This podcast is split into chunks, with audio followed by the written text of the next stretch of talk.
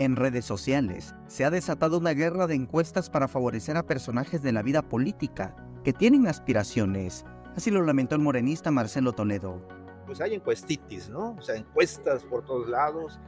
Por ello, fue enfático en que el Instituto de Elecciones y Participación Ciudadana debería perseguir de oficio a aquellas casas encuestadoras que emiten datos sin ningún tipo de criterio metodológico y de forma contundente destacó que hay quienes alteran información debería, deberían, de, deberían de nombrar, creo que las encuestas ponen ahí su logo, de ellos deberían de perseguir de perseguir de oficio a quienes alteren este tipo de datos.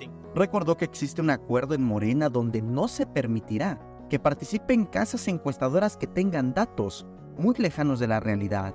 Incluso en Morena, cuando se hace el Consejo Nacional y cuando se va a buscar a, quien sea coordinador o coordinadora nacional, que en este caso tenemos una coordinadora nacional, en el mismo Consejo se emitió un acuerdo donde se decía que no se les iba a permitir participar aquellas casas encuestadoras que tuvieran mucha discrepancia entre sus pronósticos y los resultados de una elección. Creo que el IPC las debería de perseguir de oficio. Samuel Revueltas, Alerta Chiapas.